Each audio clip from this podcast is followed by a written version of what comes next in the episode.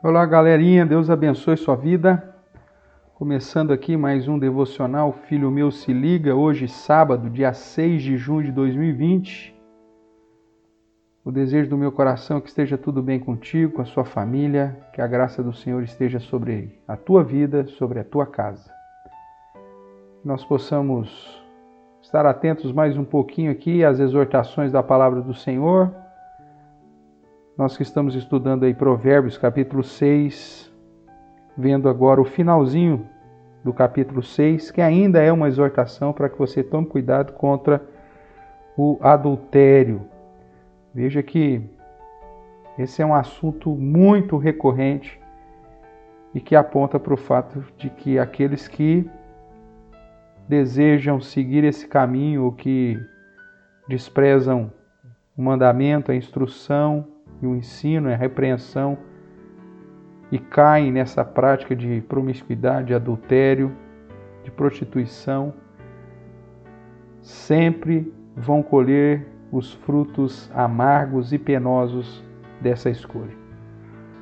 Provérbios capítulo 6, verso 32 em diante vai dizer assim: O que adultera com uma mulher está fora de si só mesmo quem quer arruinar-se é que pratica tal coisa.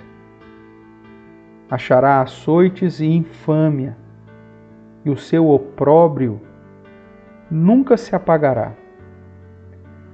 Porque o ciúme excita o furor do marido e não terá compaixão no dia da vingança, e não se contentará com o resgate, nem aceitará presentes ainda que sejam muitos.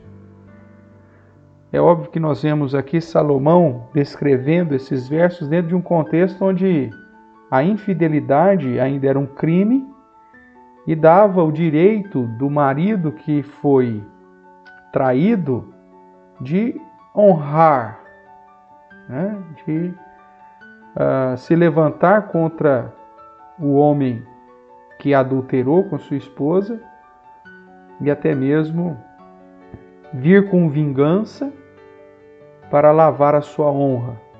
Hoje, dentro da nossa lei, a infidelidade não é mais crime, o adultério não é mais crime, e consequentemente ninguém tem o direito mais de lavar a sua honra. Né?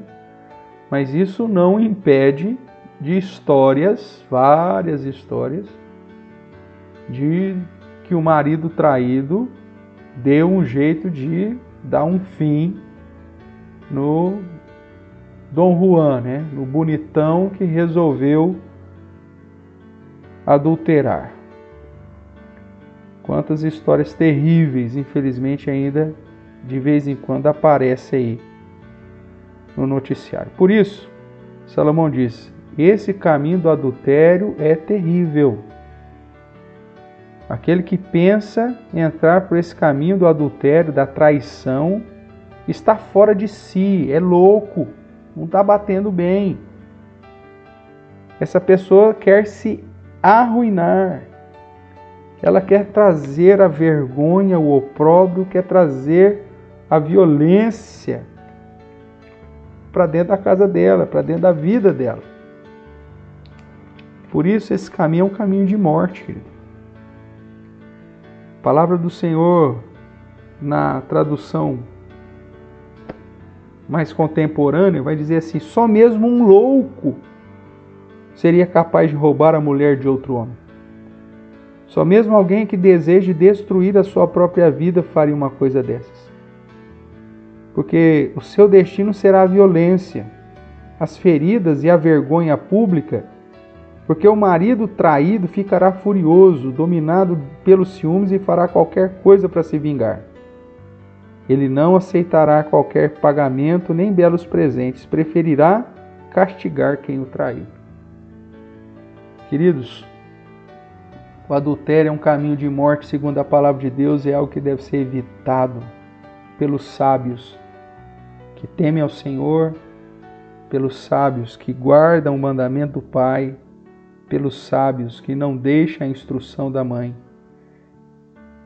pelos sábios que sabem que o mandamento é lâmpada, a instrução é luz e as repreensões da disciplina são caminho de vida.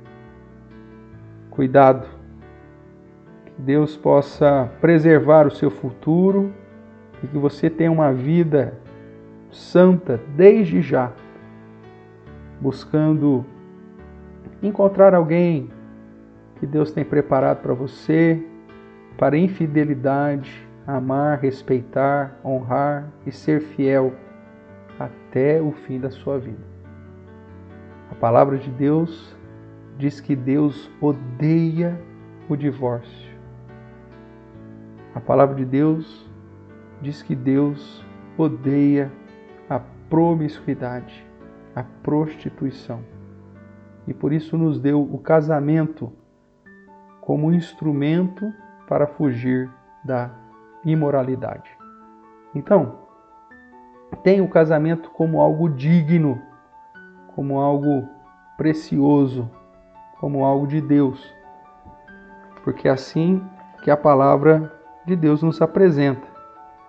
Porque se você considerar o matrimônio como algo digno, certamente você vai respeitar, vai andar em fidelidade dentro do seu casamento e nunca jamais trilhará o caminho do adultério. O texto que eu quero que você grave hoje é Hebreus, capítulo 13, verso 4. Digno de honra entre todos seja um matrimônio, bem como o leito sem mácula, porque Deus julgará os impuros e adúlteros. Filho meu, se liga. Deus julgará os impuros e os adúlteros. Logo, tenha o matrimônio como algo digno de honra. Que Deus abençoe a sua vida, o seu futuro. Que você venha a ser um homem de Deus, uma mulher de Deus, um esposo que glorifique a Deus no seu casamento, uma esposa que glorifique a Deus no seu casamento. Que você tenha um futuro abençoado Deus desde já prepare um cônjuge abençoado e abençoador. E que você também seja alguém abençoado, porque teme ao Senhor, e abençoador para glorificar a Deus através de uma vida conjugal fiel na presença do Senhor. Um bom dia para você. Que Deus abençoe a sua vida, a sua casa, a sua família. Que você possa desfrutar do cuidado e da paz do Senhor. Tenha um bom final de semana. Fique com Deus. Tchau, tchau.